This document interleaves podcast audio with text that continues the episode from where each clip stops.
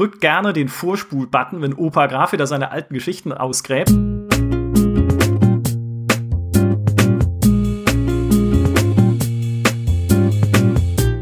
Sie haben uns alles genommen. Humankind verschoben auf August.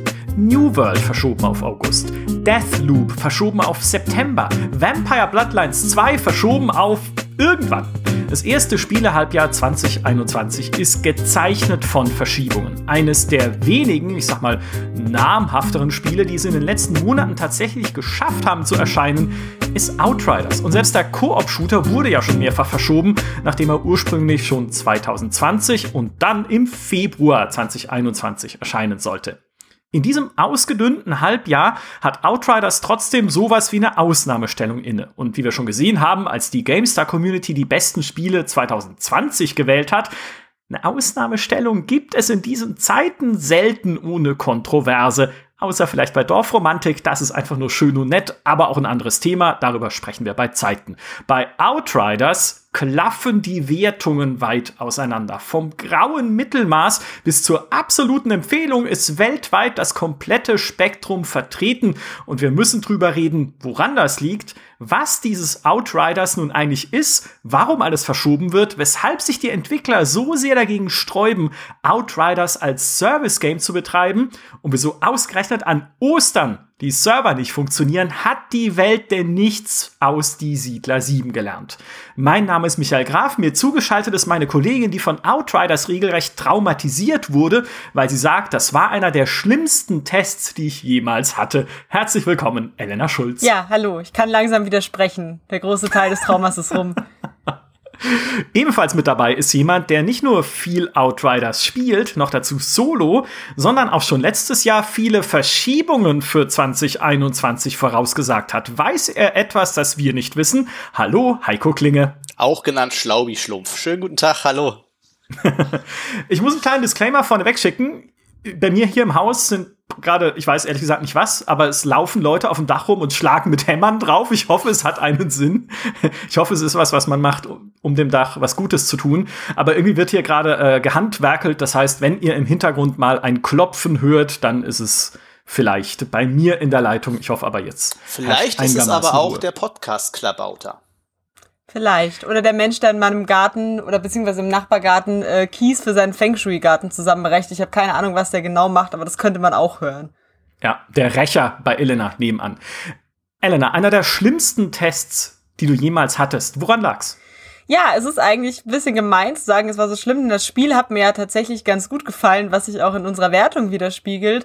Aber die Testbedingungen waren tatsächlich so mit das Schlimmste, was ich bisher erlebt hatte, da das Spiel, sag ich mal, das beliebte Always-On-Feature hat. Das heißt, man kann es selbst allein nicht offline spielen. Und die Server hatten wahnsinnige Probleme zum Release, der auch noch über Ostern stattfand. Das heißt, ich vermute mal stark, dass die Entwickler auch dünner besetzt waren als normalerweise und dementsprechend nicht so richtig hinterhergekommen sind. Und ich sollte das über Ostern spielen, weil ich wollte ja den Test schreiben. Und ich konnte aber nie spielen. Und parallel musste ich ja auch noch mit meiner Familie Ostern feiern. Das heißt, ich habe irgendwie zwischen Osterfrühstück und äh, irgendwelche Familienbesuche habe ich dann noch äh, mitten in der Nacht mal schnell eine Stunde Outriders gespielt, äh, was geschrieben, dann wieder gespielt. Also es war ein verrücktes, aufregendes Wochenende. Äh, ja, aber es hat sich gelohnt, hoffe ich, für den Test. es ist ja ein bisschen äh, die Diskussion dann auch daraus entstanden. Peter hat ja auch eine Kolumne drüber geschrieben bei GameStar, Warum hat dieses Spiel eigentlich keinen Offline-Modus? Ne? Wie damals bei Diablo 3, siehe Error 37. Da war ich nämlich, der um Punkt Mitternacht zum Launch zu Hause saß am PC und versucht hat, Diablo 3 zu spielen für den Test. Und es ging nicht, ja, wegen Error 37. Aber ich meine, Heiko, wenn du Solo spielst, du musst doch der größte Verfechter sein eines Offline- Moduses, Modus mit, mit, mit Strich dran, ne? Äh, also von der Offline-Funktion in Outriders, weil du brauchst sie ja gar nicht. Eigentlich brauche ich sie nicht. Man muss, ich muss da kleinen Disclaimer, also es ist jetzt nicht so, dass ich nicht gern mit Elena auch gespielt hätte. Das Ding ist halt, ich habe es tatsächlich auf der Xbox Series X gespielt äh, und ein bisschen auf dem PC, aber vor allem auf der Xbox, ähm, um eben auch meine Frau nicht zu nerven, die quasi äh, neben dem Arbeitszimmer schlafen möchte. Im Wohnzimmer habe ich ein bisschen mehr Ruhe. Und entsprechend äh, ging es halt nicht, weil ja die Cross-Plattform-Funktionalität noch nicht aktiviert war. Ähm, ansonsten hätte ich durchaus auch ganz gern mal die eine oder andere Koop-Runde gespielt. Das Ding bei mir ist aber tatsächlich, und darauf kommen wir vielleicht auch noch zu sprechen, warum Outriders so erfolgreich ist. Ähm, ich, ich habe auch Spielzeiten, die nicht so gesund sind für andere. Also ich spiele zum Beispiel sehr gerne so Samstag oder Sonntagmorgen so von 8 Uhr bis 10 Uhr morgens. Das finde ich ganz geil eigentlich. Ist nicht jedermanns Sache. Ähm, und bei Outriders kamen noch zwei andere Sachen hinzu. Ähm, man denkt ja immer, hey, damit müssen sie ja doch rechnen. Also, dass, dass man ohnehin ein Spiel, was eine reine Solo-Kampagne anbietet, die man komplett allein spielen kann, einen Solo, äh, auch einen Offline-Modus anbieten sollte, steht, glaube ich, außer Diskussion. So, warum, warum machen sie das? Ähm, die, glaube ich, kann man relativ kurz halten. Kopierschutz. Es gibt nichts, keinen effizienteren Kopierschutz als eben Always On. So. Punkt.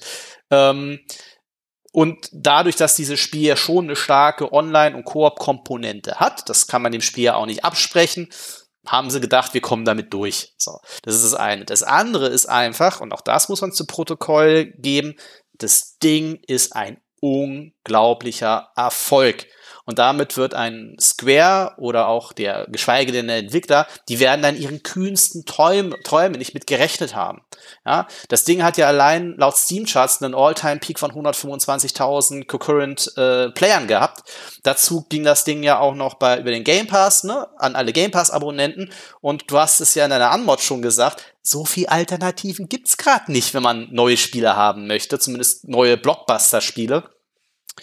Und das haben sie offenbar komplett unterschätzt. Und auch da, ein Outriders ist viel erfolgreicher zum Beispiel, als es ein Borderlands 3 war seinerzeit. Und das ist schon angesichts des auch verhältnismäßig kleinen Budgets und der verhältnismäßig kleinen Teamgröße ähm, beim Outriders. Es ist nicht in den Dimensionen eines äh, Division oder Destiny oder ähm, Borderlands eben, sondern es ist ein kleineres Spiel, kleineres Projekt. Ähm, die haben schlicht nicht damit gerechnet. Und der dritte Punkt dazu noch kurz. Man äh, denkt ja immer, ja, dann sollen sie halt mehr Server zur Verfügung stellen. Ganz so einfach ist es ja nicht, weil diese Server müssen ja auch gemietet und gewartet werden. Das heißt, sie haben schon eine gewisse Flexibilität, mit der sie reagieren können, was natürlich zu Ostern auch schwieriger war. Ob das clever war, zu Ostern rauszukommen, ist nochmal eine andere Frage. Ähm, aber ja, wenn dich sowas komplett überrascht, das ist ein nicht unerheblicher Kostenfaktor. Das heißt, es wird ungefähr kalkuliert, welche Serverlast du brauchst. Und du rechnest schon mit einem Puffer, aber dieser, dieser Puffer ist denen halt komplett explodiert. Die haben sich auch, ja äh, nur kurz als Ergänzung, die haben da auch äh, mhm. nochmal ein Statement veröffentlicht und eben auch gesagt, dass es wohl nicht an den Servern lag, sondern an der Art, wie die Daten übertragen wurden. Offenbar gab es da einen Fehler, äh, den sie nicht vor vorhersehen konnten, sozusagen, dass die Server nicht effizient genug genutzt wurden, um der Last standzuhalten. Ich hoffe, ich gebe das korrekt wieder. Es war sehr kompliziert für Menschen, die nicht mit Servern arbeiten normalerweise. sie sind ja nicht an Ostern rausgekommen, sondern am 1. April worüber schon alle Witze gemacht wurden, glaube ich, die man machen kann. Was du aber gerade gesagt hast, ist auch so, und wollte ich eigentlich erst später mit euch drüber sprechen, aber es, das Spiel kommt ja von Square Enix. Und die hatten vor ein paar Monaten schon mal, nee, mir kommt es vor, als wäre es ein paar Monate, ich glaube, es ist schon länger her, aber die hatten schon mal ein Loot-basiertes Actionspiel mit starker Online-Koop-Komponente, das nicht gut gelaufen ist, wo dann auch Square selbst gesagt hat, sind nicht ganz so unsere Erwartungen, die da äh, erfüllt wurden. Und für dieses Spiel hatten sie eine der dicksten Lizenzen, die man haben kann, nämlich Marvels Avengers. Jetzt nicht ganz die Filmlizenz, sondern halt äh, nur in Anführungszeichen die, äh, ja, weiß ich genau, was das für komische Typen sind. Das sind doch irgendwie dann Com das Comic-Universum, aber zusammengewürfelt aus Sprechern, die das schon wieder in anderen Comic-Serien auch die Charaktere gesprochen haben. Also auf jeden Fall nicht die, die Filmschauspieler, die äh, Iron Man und Co. da vertonen und sie sehen auch nicht so aus.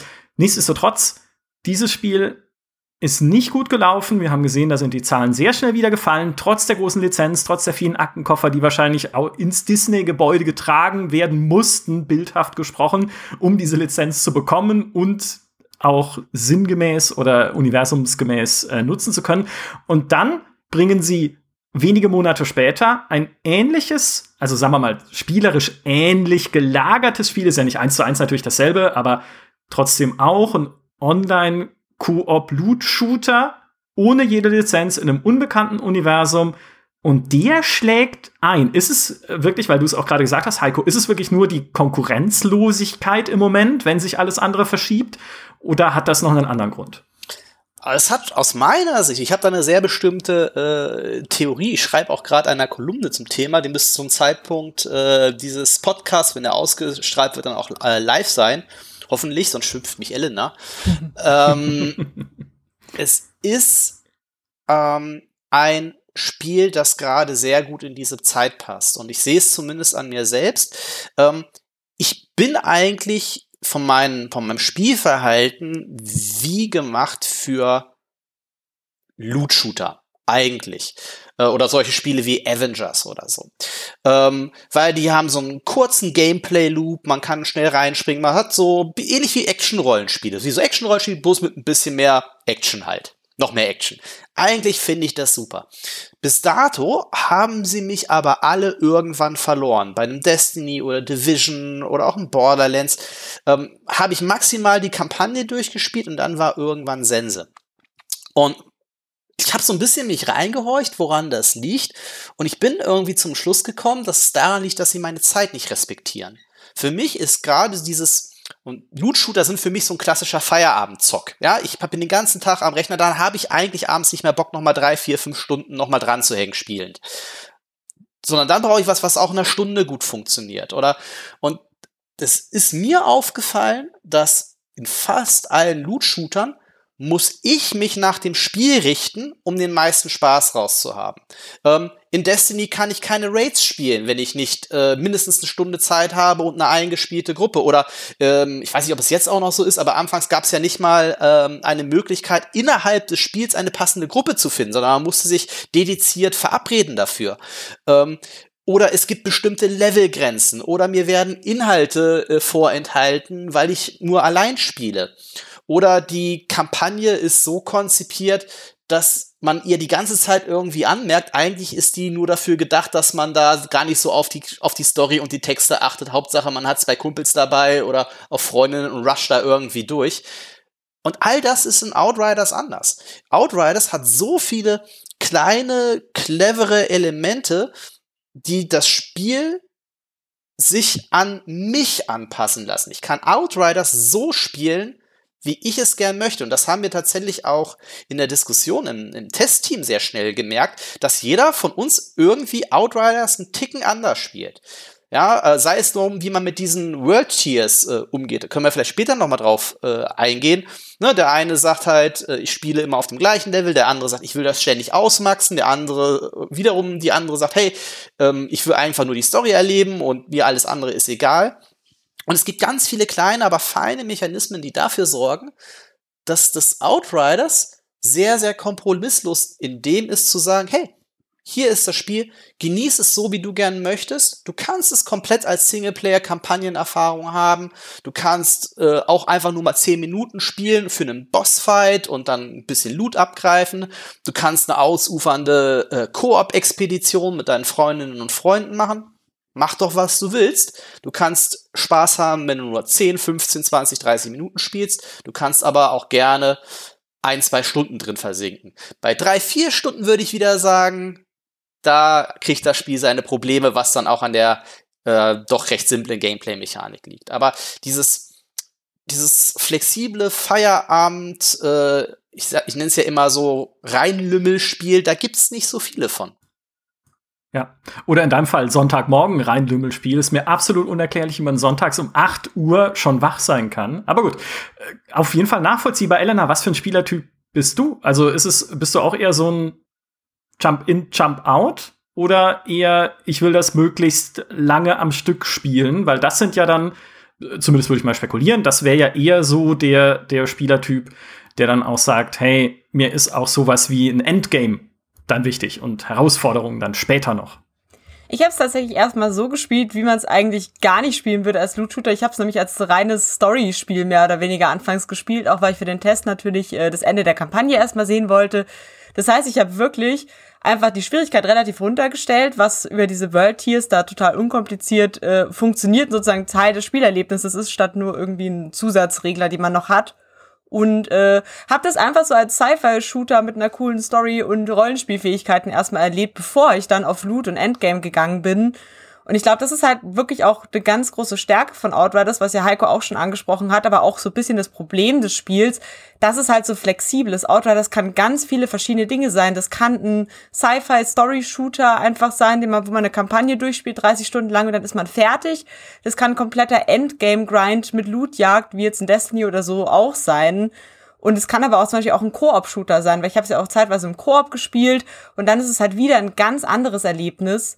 Und dadurch ist es halt, glaube ich, sehr schwer zu vermarkten, weil Leute, die irgendwie einen Story-Shooter wollen, die sehen dann, okay, das ist ein Loot-Shooter oder das ist ein Koop-Shooter, das ist irgendwie nicht, was ich suche, aber es ist ja auch ein Story-Shooter man muss es nur immer so, man muss weit ausholen, um dieses Spiel zu kommunizieren. Und das ist einerseits finde ich das fantastisch, dass da so viele unterschiedliche Spielerlebnisse drinstecken. Man kann es ja auch irgendwie wie ein Diablo oder wie ein Rollenspiel spielen. Man kann da total sich komplexe Builds bauen und sich nur auf die Fähigkeiten auslegen. Aber man kann es zum Beispiel auch wirklich primär als Shooter spielen. Das ist nicht das beste Erlebnis, weil es keine große Waffenvielfalt hat. Aber zum Beispiel Kollege Alex aus der Hardware hat gemeint, ja, ich benutze die Fähigkeiten gar nicht, ich spiele das einfach als Deckungsshooter. Und es geht. Und äh, ja, das ist quasi das Tolle an Outriders, aber auch so ein bisschen das Problem in der Kommunikation, habe ich das Gefühl. Ja, das war auch, ähm, das war auch für uns ein bisschen, äh, wenn ich uns sage, dann meine ich Fritz und mich, als wir letztes Jahr unsere berühmte Sorgenkinder-Serie gemacht haben bei GameStar TV. Und Outriders war eines dieser Sorgenkinder jetzt auch für dieses Jahr, weil wir einfach nicht greifen konnten, was dieses Spiel in seinem Kern sein möchte. Weil du siehst, okay, Sie haben halt diese Third-Person-Action drin, sie haben das Deckungssystem drin, also sieht ein bisschen so Gears-mäßig aus, Bulletstormig, keine Ahnung, das sind ja die Entwickler, People Can Fly. Sie haben aber auch Loot drin, also es ist auch irgendwie Action-Rollenspiel, aber es ist kein Service-Game und es gibt diese World-Tiers als quasi vereinfacht gesagt, ne, einfach der Schwierigkeitsgrad, in dem du durch diese Lande da rennst und dann immer neuere Schwierigkeitsgradstufen erreichst, je stärker du halt selber wirst und äh, damit freischalten kannst. Also das steckt irgendwie drin als Endgame, aber es gibt nicht irgendwie spezielle Endgame-Mechaniken und dann sagen sie auch nicht, ob es, also haben sie lange Zeit zumindest nicht gesagt, ob sie daran nach Release noch weiter aufbauen, ne? also das noch erweitern wollen in irgendeiner Form, wie es bei Service Games eher der Fall wäre, sondern die Entwickler sagen, nee, eigentlich ist es für uns kein Service Game, sondern abgeschlossen. Also dieses Outriders ist irgendwie so viele Dinge, aber es ist irgendwie habe ich zumindest jetzt das Gefühl, ich habe es ja auch schon gespielt, nicht so lange wie ihr, aber zumindest mal bis Level 11 oder so. Lacht mich bitte nicht aus, ich bin, ich bin, bin klein und habe wenig Zeit. Ähm, es, es ist nichts davon par excellence. Also wenn ich irgendwie ein richtig geiles Loot-Spiel spielen will, dann hänge ich wieder an Diablo oder halt einem Path of Exile oder sowas fest. Wenn ich einen richtig coolen Deckungsshooter spielen will, das ist es jetzt auch nicht wirklich. Also die, Na, die ganze Deckungssystemmechanik ist halt so, genau, ist halt so clunky, mhm. genau. Ähm, ich glaube, Elena, du hattest ja auch einen Test geschrieben, irgendwann, irgendwann ignoriere ich das Deckungssystem einfach und mache nur noch Schaden. ja, weil es halt einfach keinen Spaß macht, auf Deckung zu ja. spielen. Genau, als, als reiner Shooter ist es irgendwie, es fühlt sich schon gut an, du hast okay, es Trefferfeedback, aber es hat jetzt nicht die übermäßigst größte Gegnervielfalt aller Zeiten, es hat jetzt nicht irgendwie die allergrößte Waffenvielfalt, hattest du gerade schon erwähnt, oder zumindest jetzt halt keine total ausgefallenen Blitzlaser, Plasma, Waffen, Kanonen, whatever, ne? Ja, was also, in einem Sci-Fi-Szenario so echt enttäuschend ist. Also es hat wirklich nur irgendwie Shotgun, Scharfschützengewehr, Sturmgewehr, also so das 0815 Arsenal, quasi das Minimum, was man geben kann in einem Shooter fast schon. Ja. Es, und es hat halt äh, auch, das schreibst du auch in deinem Test sehr schön, wenig, was mich überrascht beim Spielen. Weil die Quests sind immer so mehr oder weniger, okay, geh da hin und äh, dann liegt da jemand und verblutet und dann kannst du einen Bossgegner besiegen. Ne? Oder irgendwie so mehr oder weniger immer dieselbe Mechanik, irgendwo hingehen, halt irgendwas finden und äh, wieder zurückgehen und gelobt werden dafür. Aber es gibt wenig, wo du jetzt sagst, wow, damit hätte ich nicht gerechnet. Das ist jetzt aber etwas, was in dem Spiel so vorher noch nie vorgekommen ist. Und das macht diesen, auch tatsächlich diesen Erfolg, was du sagst, Heiko, ist schon, finde ich, schon sehr nachvollziehbar, ne, dass das Spiel halt einfach sehr sich, sich schön für dich portionieren lässt, auch, je nachdem, wie lange du spielen möchtest. Äh, wenn die Server laufen, ja, muss man dazu sagen, aber wenn es funktioniert, dann, dann klappt das ganz gut. Inzwischen haben sie es ja gut im Griff, muss man sagen. Ja, genau. Äh, aber diese, diese Identitätskrise, die es irgendwie hat, die macht es für mich so schwer nachvollziehbar, warum es so viele Leute auch mit zu großer Freude Spiel. Ich glaube, ich habe noch eine andere Theorie, die dazu noch ganz passt, denn äh, man, man kann diesem Spiel auch, wie gesagt, man kann das total leicht dekonstruieren. Das haben ja auch ein paar Kolleginnen und Kollegen von uns gemacht, deswegen gehen die Wertungen ja auch so krass auseinander. Mhm. Ähm, aber wir sehen ja auch bei uns in der Community kommt das Spiel grundsätzlich sehr gut an. Das, das Ding ist halt, ja, auf der einen Seite ist der Gameplay-Loop unfassbar simpel. Ja, Arena, Monsterplätten, Beute sammeln, Charakter aufwerten, nächste Arena stürmen und wieder von vorne. Mehr kann dieses Spiel eigentlich nicht. So, das war's.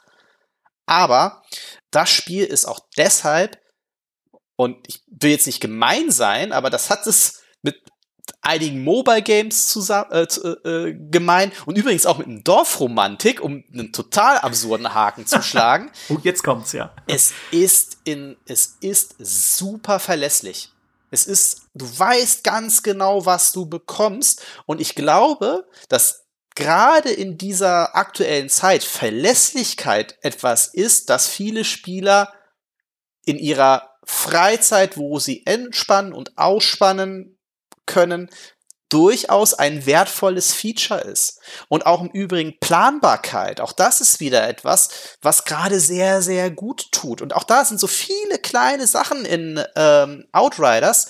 Ich, ich nenne euch äh, zwei Beispiele. Ähm, das eine ist, ähm, ich muss in Outriders keine Angst haben, Beute zu verpassen. Das ist in ganz vielen Loot-Shootern der Fall oder auch in Action-Rollenspielen, dass ich nach geschlagener Schlacht erst noch mal den kompletten Level ablatsche, um auch ja nichts zu verpassen, was irgendwie cool ist. so, das ist das eine. Das andere ist, ähm, dass Mods in diesem Spiel, ja, man kann ja sein, sowohl seine Ausrüstung äh, mit Mods ausstatten und die ergeben dann spannende Synergie mit seinen Fähigkeiten. In ich, ich lass mich da gern korrigieren, aber in fast allen erfolgreichen äh, Action-Rollenspielen und äh, Loot-Shootern, die ich zumindest kenne, ist es so, dass man diese Mods immer wieder aufs Neue finden muss, wenn man sie einsetzen will. Oder Juwelen oder wie man sie auch immer nennt. In Outriders ist es so, ähm, wenn ich einmal eine Mod quasi aus einem Ausrüstungsteil decrafte, schalte ich sie für immer und ewig frei. Und ich weiß so, alles klar, wenn ich eine neue Waffe finde oder ein neues Ausrüstungsteil finde, kann ich wieder meine Lieblingsmod dort einbauen, weil ich sie ja schon freigeschaltet habe. Und das ist zum Beispiel was, wo der, ne, der Heikos innerer Monk äh, Luftsprünge macht ich, ich kann dieses Spiel, ich weiß genau, was mich erwartet. Und man darf tatsächlich, äh, auch das ist eine Sache, über die wir im Test auch noch diskutiert haben, das Spiel, storytechnisch gibt's schon noch ein paar Überraschungen, eher in der äh, letzten Drittel zwar, aber es ist, es ist schon okay. Und ja, das ist keine Haute Cuisine, aber ey, ich habe auch nicht jeden Abend Bock auf Haute Cuisine. Manchmal finde ich auch Fastfood ganz geil. Schön. Schön gesagt. Ich möchte, das kann ich übrigens ganz kurz unterstreichen. Es hat mich sehr überrascht, wie sehr mich dieses Universum interessiert. Weil du, es ist ein bisschen wie bei Mass Effect Andromeda, ne? Du, die Menschheit äh, reist zu einem anderen Planeten und findet dort nicht das vor, was sie erwartet hätte, sondern etwas, auf das man schießen muss. Logischerweise, sonst wäre es ja kein Shooter. Ich will jetzt nichts spoilern, aber es ist halt äh, dieses okay, wir sind jetzt hier im All, es ist im Prinzip unsere letzte Hoffnung, irgendwie stimmt hier aber was nicht. Uns wurde ein Paradies versprochen und es ist irgendwie nicht so paradiesisch, wie wir dachten. Und das, sie bauen ja auch so kleine Mysterien auf dann im Spiel. Die Zwischensequenzen, die drin sind, sind jetzt auch nicht Haute Cuisine. Ich bleib jetzt einfach dabei, weil das ich liebe dieses Bild. Aber auch solide gemacht, okay vertont, finde ich auf Deutsch. Und immer wieder so durchsetzt mit kleinen Andeutungen und äh, kleinen Geheimnissen, dass ich, also zumindest mir persönlich ging so, ich weiß nicht, Elena, wie es bei dir zum Beispiel war, aber dass ich immer denke so, ja, würde ich, würde ich gern wissen wollen. Ja, total. Also ich habe es im Test auch schon geschrieben, dass ich finde, man merkt, dass die Geschichte nicht so ein Nachgedanke war, also dass die Entwickler sich da wirklich Mühe gegeben haben mit den Mitteln, die sie hatten, irgendwie eine coole Sci-Fi-Story zu inszenieren. Und gerade am Ende, da bist du jetzt noch nicht, aber da kommen auch noch einige Twists, sage ich mal, die für Sci-Fi-Fans jetzt nicht krass neu und innovativ sind, aber trotzdem die Geschichte einfach richtig gut abrunden und super gut dazu passen. Und ich hatte mich ja zuerst primär auf die Story äh, konzentriert und ich war da echt positiv überrascht, weil ja, es hat am Anfang viel diese cringy One-Liner, so ein bisschen man merkt, okay, die wär, quasi, sind alle offensichtlich beim Casting für einen Actionfilm gerade und hauen raus, was sie können. Aber äh, sage ich mal, es wird dann später auch viel feinfühliger in manchen Quests. Gerade auch die Nebenquests haben mich echt positiv überrascht, weil es dann wirklich sehr ausführliche Nebenquests gibt, wo dann zum Beispiel auch Dokumente und Briefe eine Rolle spielen, was ja oft so Wegwerf-Erzählzeug ist, weil das halt oft so belangloses Blabla da drin steht, was irgendwie dich zum Rumlaufen und Sammeln verleiten soll. Weil gerade in Outriders, äh, das haben auch Leute in den Kommentaren angemerkt, sind die Dokumente wirklich sehr schön geschrieben und machen halt genau das, was solche Dokumente nämlich sollen, einfach halt diese Welt weiter ausbauen und einem noch neue Blickwinkel darauf geben und man erfährt dann halt zum Beispiel, ja, wie ging's, wie ging's den anderen Outriders, nachdem dieses mysteriöse Etwas äh, festgestellt wurde, was uns jetzt bedroht in dieser neuen Welt und man lernt einfach immer neue Leute in anderen Rollen in dieser Welt kennen. Ich versuche überhaupt nichts zu spoilern hier für die Leute, die die Story dann noch spielen wollen. Und was halt auch, finde ich, nochmal so ein schönes Komfortding ist bei Outriders, was mich als Story-Fan immer total nervt bei Koop-Spielen, man spielt dann halt zusammen durch die Missionen und bei Destiny oder so, wenn man jetzt nicht aufpasst, man verpasst halt dann die Zwischensequenzen, man liest sich nicht durch, was die Leute sagen, man kriegt so viel von der Story nicht mit, dass man es eigentlich gleich lassen kann. Und bei Outriders kannst du an jeden beliebigen Punkt der Story zurückspringen. Das heißt, du kannst quasi das Level von irgendwann, so wie es früher öfter ging, einfach neu laden und kannst alles inklusive Zwischensequenzen und so weiter wieder so spielen, als hättest du es zum ersten Mal sozusagen erlebt, aber kannst dann auch wieder zurückspringen ohne Probleme an deinen neuesten Storypunkt. Also du kannst einfach in dem Spiel rumhüpfen, wie du magst, um Sachen nochmal zu erleben oder Sachen nochmal zu erleben, die du ausgelassen hast und musst dir da gar keinen Stress machen, dass du irgendwie Fortschritt verlierst dadurch. Das mhm. ist so cool. Wenn ich, auch da wieder, um beim Fast Food zu, zu bleiben, ja. Ich kann heute Abend sagen, so, jetzt habe ich noch mal zehn Minuten Bock auf einen richtig epischen Bossfight. Und dann gehe ich einfach ins Menü und springe die entsprechende Szene an. Und ich bin exakt da, wo ich sein möchte, ähm, hau das Vieh weg und krieg dafür geilen Loot ja, ohne dass ich mich vorher noch eine halbe Stunde durch irgendwelche Mobs prügeln muss, ja, oder dass da, äh, dass ich irgendwie andere Leute noch irgendwie zusammen telefonieren muss. Das ist genau das, was ich meine. Dieses, hey, wir, wir erlauben dir, das Spiel so zu erleben, wie du es gern hättest. Mhm.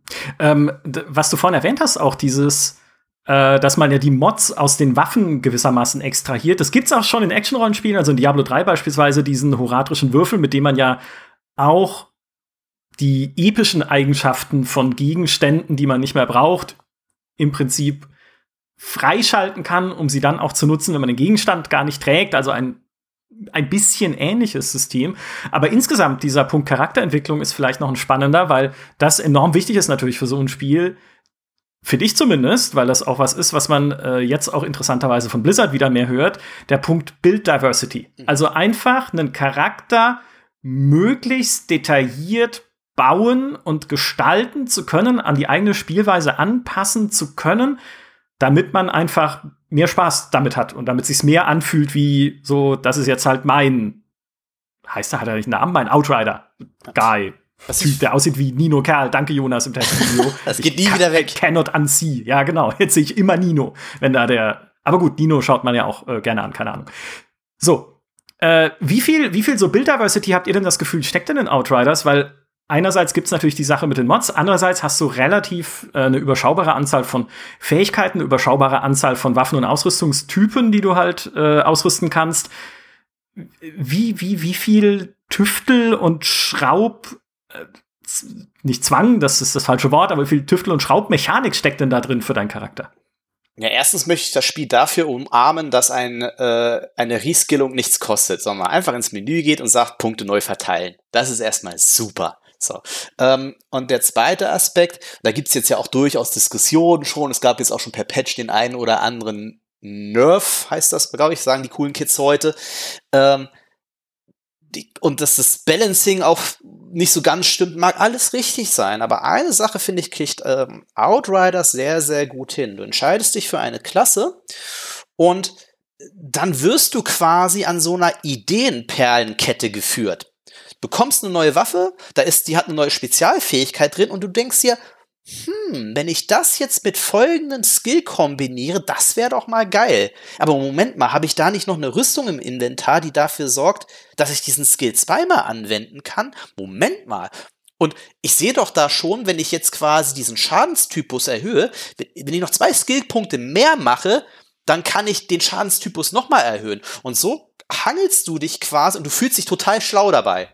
Ich glaube, ich habe ich hab eine, hab eine wissenschaftliche Abhandlung im Teams-Kanal bei uns gehalten, wie ich meinen Pyromanten Bild gestaltet habe, mit der auf äh, Feuerkugeln spezialisiert war, weil sich einfach eine Idee so schön aus der anderen ergeben hat. Und das macht dieses Spiel sehr, sehr clever und da ist mir in erster Linie auch erstmal egal, ob das Balancing nun passt oder nicht.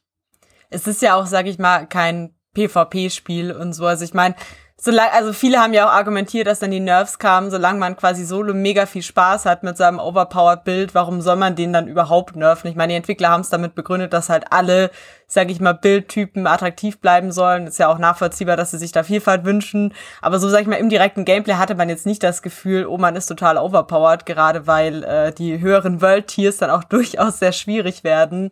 Aber ich stimme dir da total zu. Also ich fand es auch super schön, einfach, dass es halt so, du hast halt überhaupt kein Risiko, irgendwas zu verskillen oder eine falsche Entscheidung zu treffen, weil das Spiel auch so es gibt halt so wenig Frust einfach, weil du kannst ja immer dann, wenn, wenn dir was schwerfällt, dann stellst du das World Tier runter oder dann änderst du nochmal was, dann rüstest du eine andere Waffe aus oder packst andere Mods ein und das geht ja total einfach, einfach dich darauf einzulassen, alles auszuprobieren und zu gucken, ja, wie hole ich jetzt das Beste aus meinem Pyromanten raus oder in meinem Fall jetzt mit dem Assassinen, äh, der viel cooler ist als der Pyromant und äh, welche quasi einfach halt dieses rumprobieren und das finde ich macht's wirklich gut und äh, dadurch, dass die Skills auch so viel Spaß machen, ist es halt echt eine Freude, einfach immer wieder neue Builds auszuprobieren und die Skills zu nutzen. Und da kann man auch echt viel Zeit mit verbringen.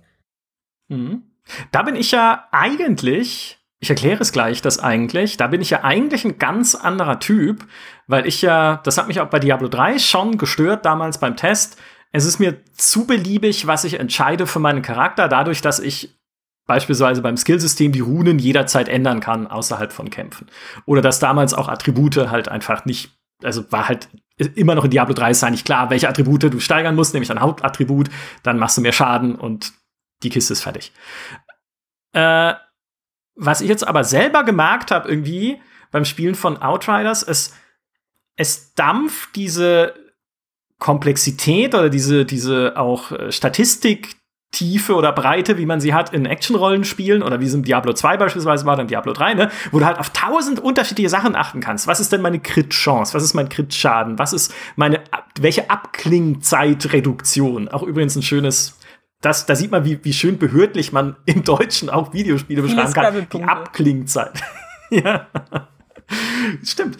Ähm, so, aber solche Sachen halt und guckst halt, okay, an welchem Wert, welche, welche Resistenz habe ich jetzt gegen wogegen und so und versuchst halt dann an einzelnen kleinen Werten zu schrauben. Und Outriders hat jetzt gar nicht so super viele. Klar, kannst du da auch gucken, okay, steigere ich meinen kritischen Schaden, steigere ich meinen Schaden mit bestimmten Waffentypen wie dem Scharfschützengewehr. Ne? Ich bin nämlich äh, Tech, Techno, Technomant äh, im Spiel, obwohl unser Psychotest auf der Website, muss ich, muss ich mal kurz einfließen lassen, sagt, ich sei Pyromant das hat in mir selber eine schwere Krise ausgelöst, aber ich stehe jetzt dazu. Ich bleibe Technomant, weil äh, Sniper ist immer noch der Beste auf dem, auf dem äh, Schlachtfeld. Das ist wie wenn du in Hogwarts aus Prinzip ins falsche Haus gehst. Das funktioniert nicht. Du musst ja. die Klasse wechseln. Ich bin jetzt aber Slytherin. So. Und ähm, ich habe trotzdem gemerkt, wie ich selber so geguckt habe, okay, dieses Eisgeschütz, was mein Technomant jetzt hat und das Gegner irgendwie einfrieren kann, damit ich sie auch mal treffe, halt. Das ist irgendwie so die, der, der Aimbot, ja, für der, der, der eingebaute für Leute wie mich, die halt jetzt nicht so die aller geskilltesten Shooter-Spieler sind. Wenn ich das noch ein bisschen mit irgendwie Waffenmods anpasse, dann heilt es mich halt auch. Oder es äh, explodiert und macht die Nahkampfgegner, die es gerade angreifen, dadurch noch platt, wenn es zerstört wird. Und so obwohl es halt, wie gesagt, nicht so diese, diese Tiefe hat. Wie gesagt, es, es erreicht halt in keiner Disziplin so diese wirkliche Exzellenz. Aber obwohl es das nicht hat, sitze ich jetzt auch da und überlege mir, hm, wie könntest du jetzt eigentlich deinen Charakter weiter zuschneiden? Und auch das, ich glaube, das ist für mich so ein bisschen das Thema, was Outriders so insgesamt hat. Ich hätte, ich hätte nicht erwartet, dass mir das so geht. Auch nicht nach meinen ersten Schritten oder ersten paar Stunden in dem Spiel. Und ich dachte, ja, ist halt, ne, straightforward, nimmst halt immer die Fähigkeit, die dir gerade am besten taugt, die, die Waffen und Rüstung mit dem höchsten Schadens- oder Rüstungswert und, und gut ist. Aber es ist halt doch ein bisschen mehr noch da. Ja, steckt, steckt schon mehr drin. Man darf nicht vergessen, du sagst, du hast schon recht. Ja, einerseits kannst du sagen, na gut, wenn ich äh, jederzeit reskillen kann, dann ist es ja egal. Nee, also es steckt schon, also es wird schon clever äh, limitiert. Also im, im Skilltree, du wirst halt selbst auf dem Maximallevel tatsächlich nur Maximum einen, ich glaube ein Drittel, nicht oder nicht mal ein Drittel vom Skilltree überhaupt freischalten. Ähm, Heißt, du musst schon Entscheidungen treffen, wie du deinen Charakter spezialisierst. Und ähm, auch bei den Mods ist es zum Beispiel so, dass du, ja, du kannst alles decraften und dauerhaft freischalten, du, aber jedes Ausrüstungsteil, egal ob Waffe oder eben Rüstung, hat zwei Mod-Slots, du kannst aber nur einen wechseln.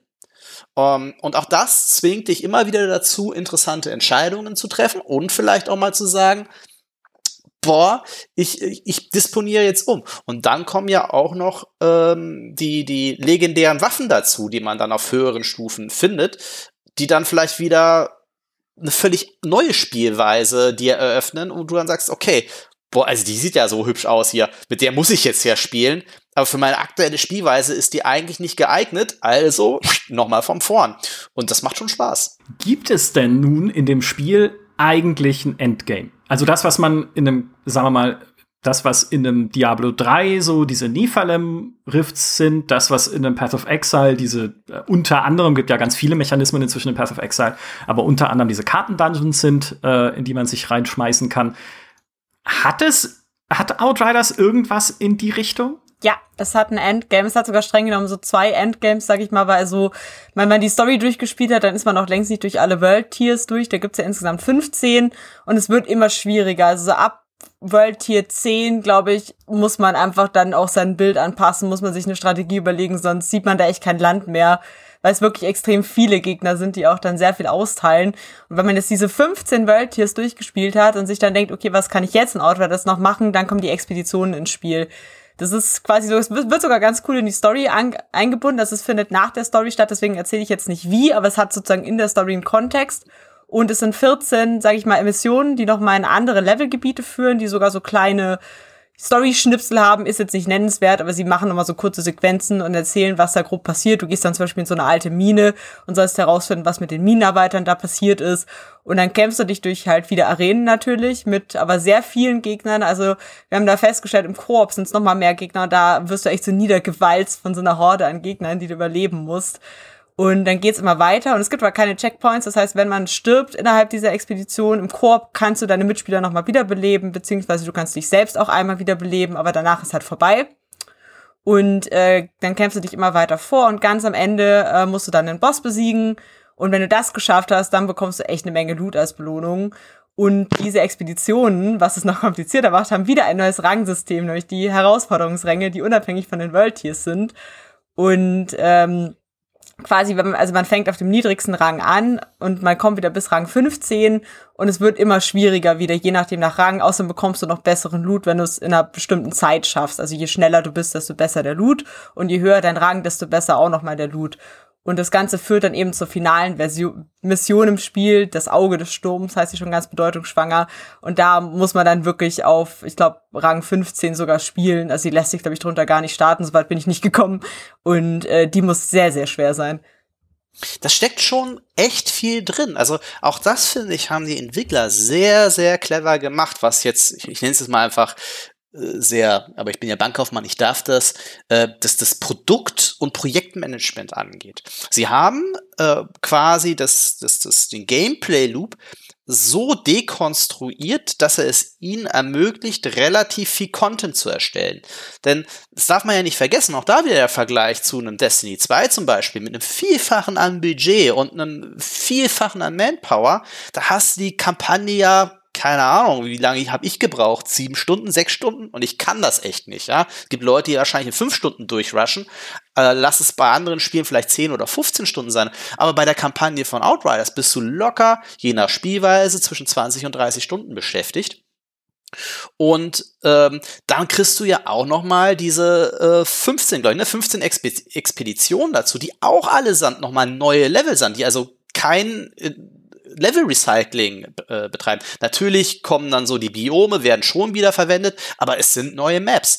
Und auch das ist richtig viel Content. Das geht aber natürlich nur, ähm, weil das Leveldesign, was sie verwenden, so brutal mechanisch ist. Ne? Also es ist ja wirklich nur Schlauch, Arena, Schlauch, Arena und in jeder Arena halt Deckungen. So wirklich organisch oder natürlich sieht das nicht aus, wenn wir mal ehrlich sind. Aber das hat es ihnen ermöglicht, eben das so wirklich, ja, so viel Masse auch liefern zu können. Man kann mit diesem Spiel wirklich sich richtig, richtig lange äh, beschäftigen. Ja. Wobei die Entwickler uns ja auch in GameStar TV erzählt hatten, dass sie schon also äh, logischerweise Probleme hatten auch mit dem Spiel, sonst wäre es ja nicht zweimal verschoben worden. Und dass äh, diese Probleme hauptsächlich daran lagen, dass sie, also sie haben nicht gesagt, dass sie es ursprünglich als anderes Spiel geplant hatten. Das wäre vielleicht auch nicht so clever gewesen, wenn sie das einfach so zugeben würden.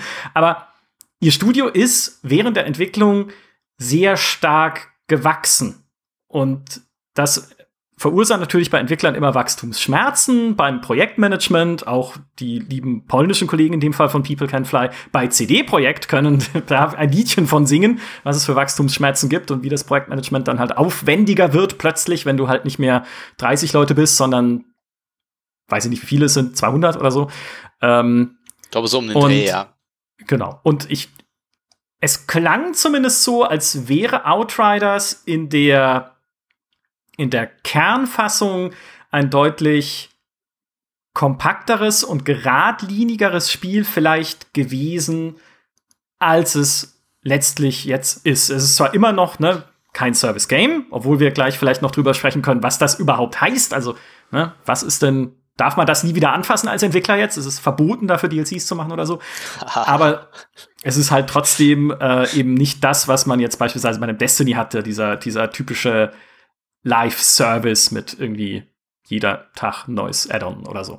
Ähm, aber glaubt ihr denn, also ist es denn, glaubt ihr denn, das war so? Sie wollten eigentlich ursprünglich doch ein bisschen eine andere Art, eine kleinere Art Spiel machen, basierend auf diesem Kernloop, den du gerade schon angesprochen hast. Und dann ist es halt gewachsen? Ich bin mir da ehrlich gesagt nicht so sicher. Ähm, man, man kann da sehr viel rein interpretieren. Ich, ich persönlich, auch das, es ist reine Spekulation mit ein bisschen unterfüttert durch ein bisschen Branchen-Know-how und Branchengeflüster. Ich bin relativ überzeugt davon, dass das ursprünglich ein reines Service-Game war. Bin relativ sicher, dass das vor, anfangs vor allem in diese Richtung gedacht war und dann quasi anders wachsen sollte. Man darf nicht vergessen, wie sich die Branche und auch insbesondere die Rezeption von Loot-Shootern und Service-Games in den letzten vier, fünf Jahren verändert hat. Ja. Denn Ubisoft musste im Grunde genommen ihr komplettes ja, Geschäftsmodell für ihre Open-World-Spiele umkrempeln, ja, nachdem sie da bei Ghost Recon so dermaßen auf die Nase gefallen sind. Ähm, und ich bin relativ sicher, dass das bei, bei, bei einem Outriders ähnlich war und dass dadurch vielleicht auch noch mehr Ressourcen frei geworden äh, sind, um einfach mehr Content zu schaufeln, als es vielleicht ursprünglich geplant war. Ähm, ist das ist aber tatsächlich ein sehr, sehr spannender Fall, dieses, dieses Spiel, weil du jetzt einen Titel hast, ich meine, das wird jetzt noch auf Steam gerade von über 30.000. Jetzt in dieser Sekunde, wo wir jetzt hier reden, spielen das über 30.000 Leute, allein nur auf Steam. Ähm, das sind unfassbare Werte. Das Ding wird in irgendeiner Form Zusatzcontent bekommen. Jede Wette. Und eigentlich ist dieses Spiel ein total spannender Fall, wie sie das machen könnten. Denn nämlich von seiner ganzen Struktur wäre es möglich, hieraus ein, ein Spiel zu machen, ein Service-Game zu machen, das über klassische Story-DLC-Content funktioniert weil du die Struktur so ist, dass du problemlos eigentlich immer eine neue Hubwelt dazu ergänzen kannst. Sowohl die Story würde das erlauben, als auch die, das, die Spielkon das Spielkonstrukt. Ja, du kannst immer wieder so einen neuen Level dazusetzen, der wieder aus diesen Arenen bestellt, besteht. Das gleiche funktioniert mit den Expeditionen. Und dafür kannst du Geld verlangen. Um, ähm, und es würde mich sehr wundern, wenn sie das nicht machen oder versuchen würden. Und der Witz ist bei diesem Spiel sogar, dass wir bei uns in der Community viel darüber gelesen haben, ey, bei diesem Spiel würde ich für ein Service-Game bezahlen. Ich würde hier, ich hätte hier gern noch mehr Content. Das ist interessant. Aber dann ist es doch, aber da, wenn wir ehrlich sind, dann ist es aber doch, eigentlich ist es doch in seinem Herzen ein Service-Game, das nur anders tituliert wird. Momentan. Ja, nicht, also das ist halt die Frage, das ist wieder die Definition eines Service Games. Du hast ja recht, es ist jetzt kein Destiny 2, wo du jede Woche irgendwie andere Weekly Quests oder der Xur an irgendeiner anderen Stelle wieder äh, steht. Und ich finde das sehr, sehr angenehm, dass es hier nicht so ist. Ja, Wobei ähm, es fast so ist, weil der, der Elite-Händler, der Thiago, der kriegt ja auch irgendwie wöchentlich neue, ja. äh, neue Items und so. Also es ist Aber so das ist ja auch wie, das ist in Assassin's Creed ja auch nicht anders. Ja, darauf wollte ich nämlich gerade nämlich hinaus, weil so ein bisschen ah, ist es ja so eine Marketing- und Verständnisfrage, sag ich mal, weil Assassin's Creed streng genommen mit äh, seit hier Odyssey mit kostenlos Updates und DLCs, es ist auch irgendwo ein Service-Game, solange wie so ja. ein Assassin's Creed inzwischen unterstützt wird mit neuen Inhalten, die teilweise kostenlos, teilweise äh, DLCs sind jetzt auch mit Valhalla, das Ding hat ja sogar Seasons. Also, aber es spricht eigentlich niemand von einem Live-Service-Game bei Assassin's Creed, obwohl es de facto eine Menge Live-Service bekommt. Und ich glaube auch, dass bei Outriders, dass sie halt wahrscheinlich eben, wie du sagst, davon weggekommen sind, das halt als Live-Service-Game zu vermarkten, einfach sagen, nö, wir sind ein Singleplayer-Erlebnis, das abgeschlossen ist, aber wir bringen dann halt noch weiteren Content raus, wenn ihr wollt, und dann wird es vielleicht am Ende ein Service-Game und sie können sagen, ja, das war aber nur, weil ihr das wolltet und nicht, weil wir das irgendwie in unserem Content-Plan für die nächsten zehn Jahre hatten. Und sie haben jetzt ja sogar angekündigt, äh, kurz nach Release, dass sie gerne DLCs machen würden, weil weil sie noch so viele Geschichten in dem Universum zu erzählen haben. Also ich kann mir schon vorstellen, dass es so hintenrum doch jetzt irgendwie ein Service-Game wird. Das ist, es ist von seiner Struktur so dankbar dafür. Du kannst es, du kannst jetzt, auch als Studio übrigens, was das Studio-Management angeht, wenn du es hier einigermaßen clever anstellst, kannst du dieses Spiel problemlos über eine, eine Lifetime von drei bis vier Jahren strecken, indem du, keine Ahnung, alle drei Monate eine neue Map und eine neue Expedition rausballerst. So. Das ist, das kriegst du mit einem Team von vielleicht 10 bis 20 Leuten hin. So. Und dann, währenddessen kannst du schön den zweiten Teil zusammenschrauben. So ja. dankbar. Ja. Oder es ist halt doch nur dieser Kommunikationsschiff, dass ich erst sage, hey, es ist kein Service-Game, damit sich Leute überhaupt noch anschauen, die die Schnauze voll von diesem Begriff Service-Game einfach haben und von den Service-Games, die wir gesehen haben, die halt einfach nicht so geil waren. Gab es ja durchaus das eine oder andere, hallo Marvel's Avengers in der letzten Zeit. Um dann aber natürlich es als Service weiter betreiben zu können, wenn man erstmal natürlich Leute angelockt hat, die es cool finden. Und ich meine, es ist ja jetzt auch nicht kein Schrott oder so, ne? Also es macht ja Spaß um, um sagen zu können, okay, aber wir, jetzt wo ihr uns gezeigt habt, dass ihr es gerne mögt, äh, werden wir es natürlich auch weiter erweitern und weiter ausgleichen, weil da gebe ich, gebe ich äh, euch beiden komplett recht. Es, es drängt sich ja bei der Spielstruktur geradezu auf, jetzt zu sagen, okay, wir bauen halt noch mehr Endgame-Missionen ein, wir bauen neues Story-Kapitel ein, ne, so wie es klassisch bei Diablo mit den Add-ons ja auch war. Jetzt gibt's halt dann den fünften Akt in äh, Harrogat oder wie auch immer dieses Barbaren-Nester hieß in Diablo 2. Und so könnten sie es ja auch machen. Ja, und dann sind wir schon gar nicht mehr so weit weg von dem, was jetzt für uns ein Service-Game ist. Ja, wir sehen das aber häufiger. Also es ist ganz spannend. Wir sehen es zum Beispiel auch bei einem, bei einem, auch da wieder, ich bin, heute, heute ist mein Podcast der absurden Vergleiche. Ähm, wir, wir, sehen diesen Trend generell in der Branche. Das ist eigentlich ein sehr, sehr schöner Trend. Wir sehen es auch bei einem Genshin Impact ja, dass seine, dass seine Spielwelt ja auch sukzessive erweitert. Die ganz alten äh, Menschen unter uns werden sich noch an Herr der Ringe Online äh, erinnern, das ein ähnliches Konzept hat. Ne?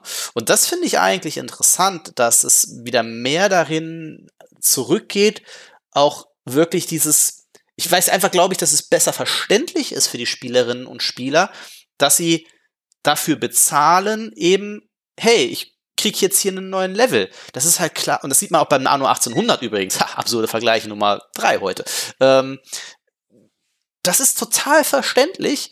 Äh, und du kannst dich dann entscheiden, ist mir dieser Content Geld wert oder eben nicht. Und den Entwicklern ermöglicht es auch eine gewisse Planungssicherheit, vielleicht über Season Pässe, aber die eben dann nicht über Skins oder äh, irgendwie du kriegst schneller XP, wenn du den Season Pass kaufst oder so oder solche Mätzchen, sondern wirklich, hey, hier ist eine neue Welt, wenn du weiter die Story erleben möchtest.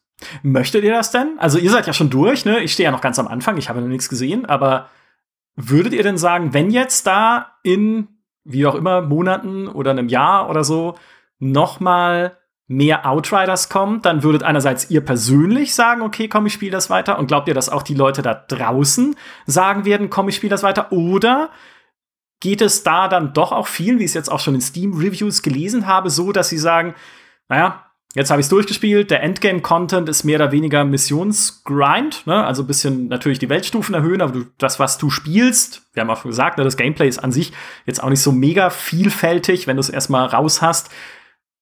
Da ist für mich die Luft raus und das verläuft wieder im Sande dann irgendwann des Outriders? Oder glaubt ihr, hey, das, das geht weiter und das kann angesagt bleiben?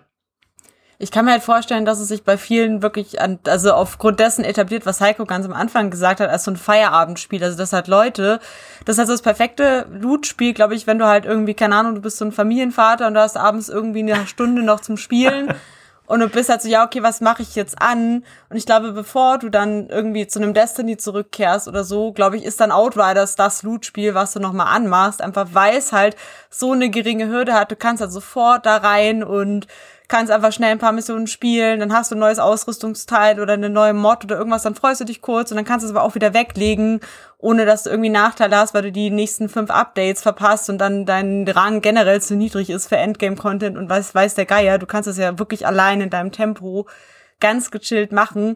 Und warum es ich persönlich, glaube ich, wieder anmachen würde als Nicht-Familienvater mit mehr Zeit, ähm, ist halt mir persönlich machen einfach diese Fähigkeiten so viel Spaß. Wir haben die jetzt noch gar nicht so richtig angesprochen. Und ja, das Gameplay ist jetzt nicht die krasse Oberklasse, aber ich finde, ich spiele ja diesen Trickster, als so ein Nahkampfassassine. Und der hat halt so coole Fähigkeiten, die so viel Spaß machen, weil mit dem zum Beispiel, der hat halt so eine Zeitblase, die Gegner einfriert. Und ich kann halt Gegner einfrieren, also so halt in der Zeit einfriert, nicht wirklich mit Eis einfriert, sondern sie bewegen sich dann sehr langsam.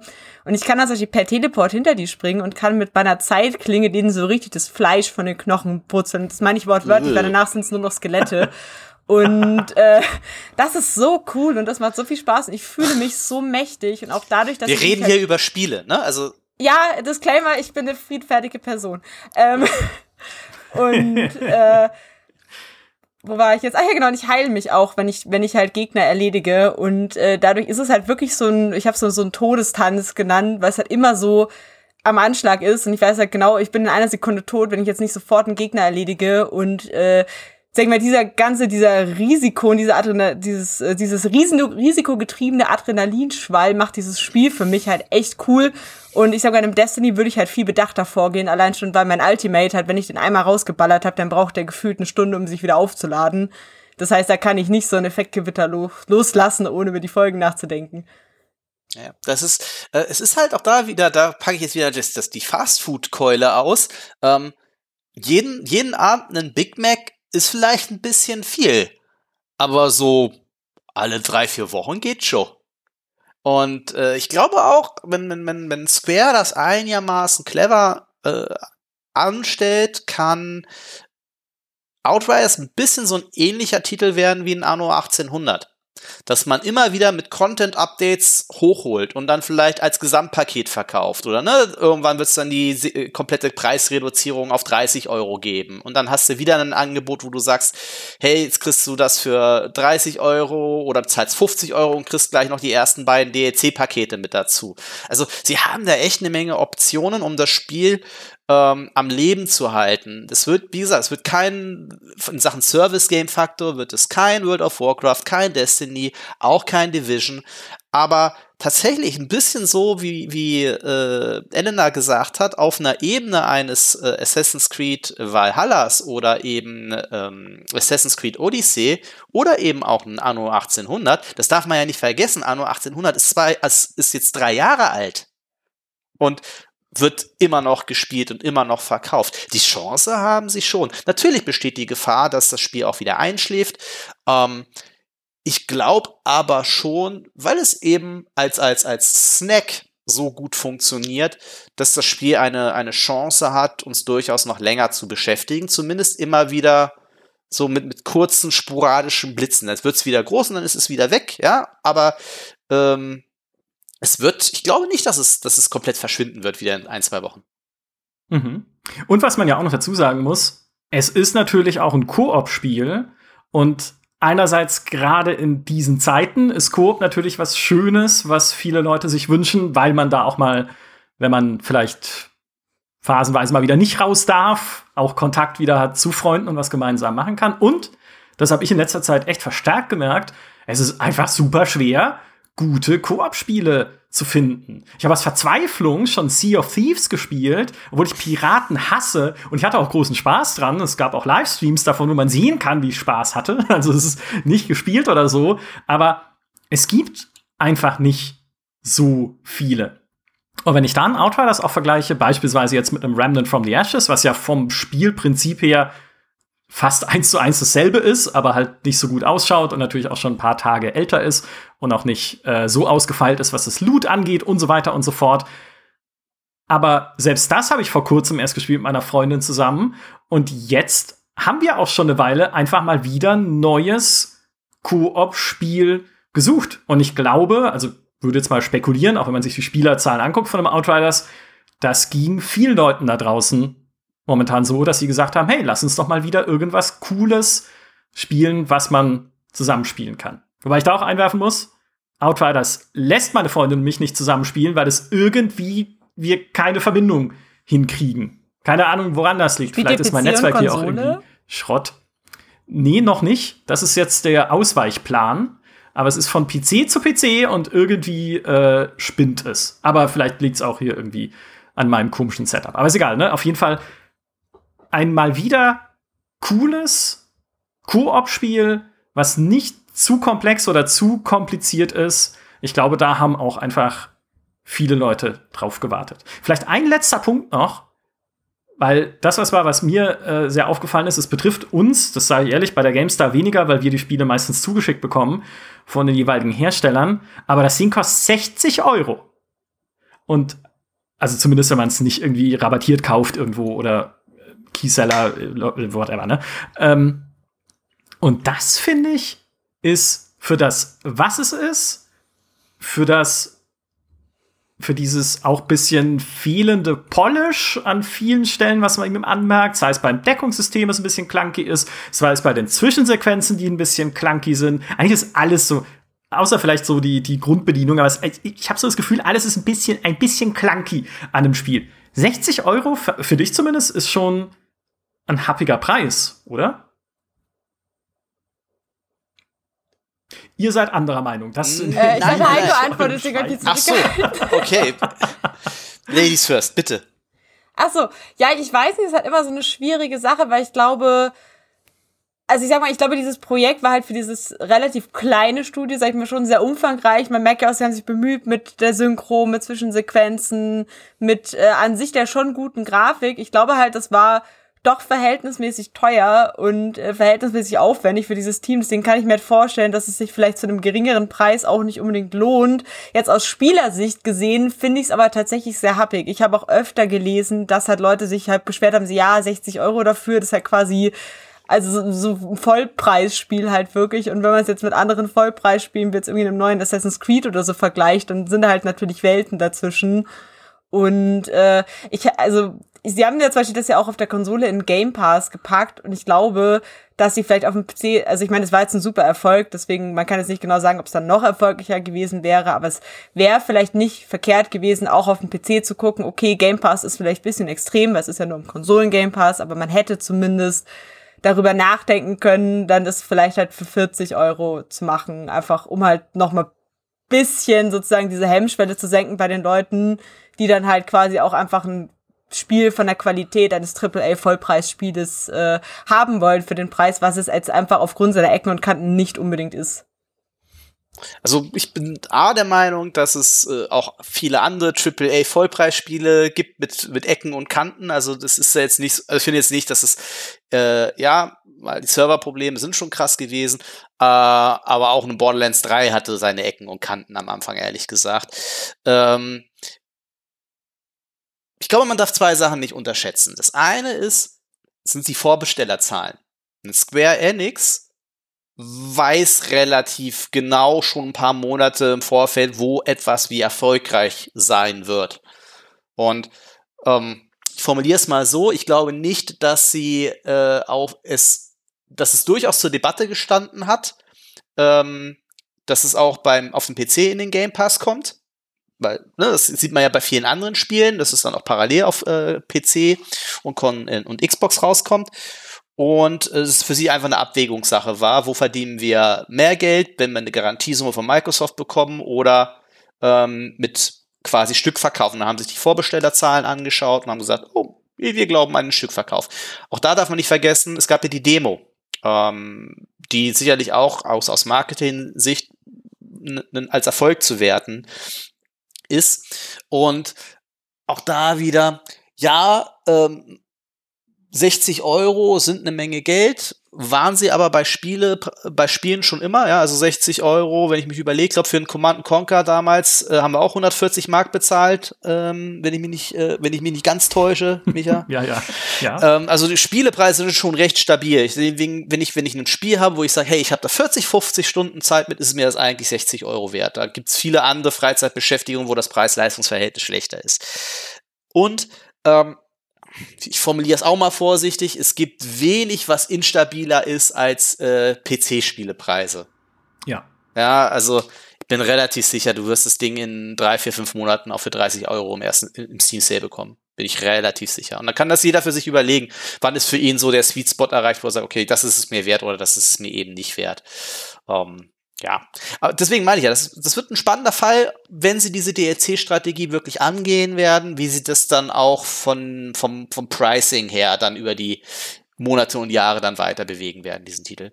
Kann mir auch sehr gut vorstellen, dass sie das doch noch mal irgendwie in einem halben Jahr vielleicht dann doch auch in den PC Game Pass packen. Vielleicht, wenn die ersten DLCs da sind.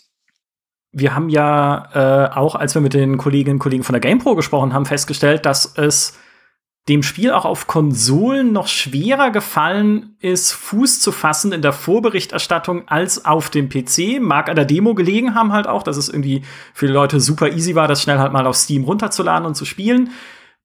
Auf den Konsolen hat man wenig Interesse gesehen, so dass sie dort halt auch einfach wahrscheinlich mehr so diesen, diesen Zwang gespürt haben zu schauen, hey, wir müssen irgendwie gucken, dass wir es in so ein Angebot reinkriegen, wie den Game Pass, dass es halt überhaupt erstmal ein bisschen wahrgenommen wird auf den jeweiligen Plattformen, während sie auf dem PC halt die Notwendigkeit nicht gesehen haben, weil da das, wie wir auch selber halt auf einer GameStar dann gesehen haben, weil da dann das Interesse auch ein bisschen größer war oder größer wurde zum Release hin, sobald die Demo da war, weil vorher, ne, wie gesagt, Sorgenkind, vorher hat man immer so gesagt, ja, Outriders, es existiert, aber ich habe nicht das Gefühl, dass jemand drauf wartet, weil es halt so schwer zu greifen war.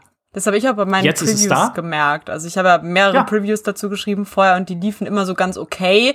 Aber ich hatte halt eben auch einerseits Probleme, es den Leuten zu vermitteln, was genau ich da gespielt habe. Ich habe es mit Diablo versucht. Ich habe gesagt, das ist nicht wie Destiny, aber es sieht so aus.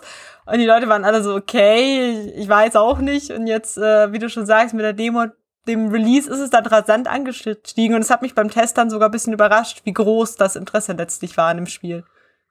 Ja, jetzt ist es da. Ich finde es immer noch schwer zu greifen, aber ihr habt sehr schön erklärt, was dieses Outriders eigentlich, obwohl es, ne, wie gesagt, in keinem Bereich wirklich herausragend ist, was es trotzdem zu so einem erfolgreichen und beliebten Spiel machen konnte.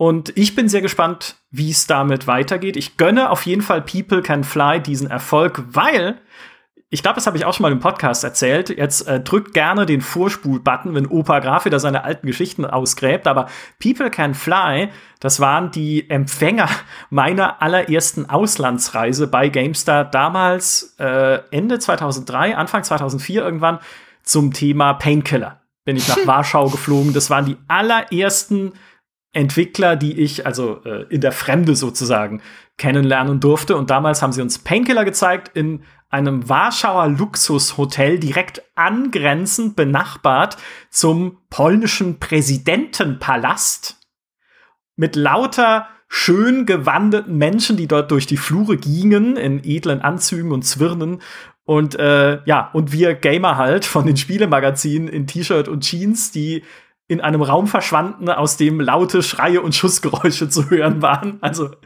das werde ich nie vergessen. Insofern People Can Fly weiter so. Äh, und dann schauen wir mal, wo das Spiel in einem Jahr vielleicht steht, ob es weiter erfolgreich bleibt oder ob es dann doch wieder in der Geschichte dieses äh, wahrscheinlich auch noch weiterhin turbulenten Jahres Aber das ist ja dann voll schön, weil dann schließt sich da voll der Kreis. Weil für mich war jetzt People Can Fly in Warschau auch meine erste Auslandsreise. Ha, Deswegen ist, kann ich Ihnen nur auch sagen, Dankeschön.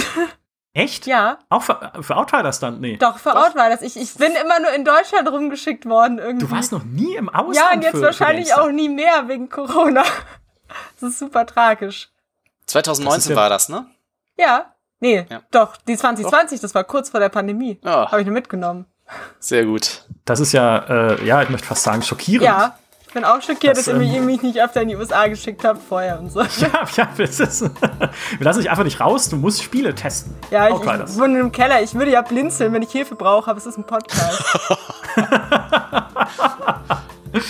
Vielen Dank euch beiden äh, für diese äh, Eindrücke und Erklärungen zum Thema Outriders. Hat großen Spaß gemacht. Vielen Dank auch natürlich an alle, die uns zugehört haben. Wir hören uns nächste Woche wieder mit dem nächsten GameStar Podcast. Macht's gut.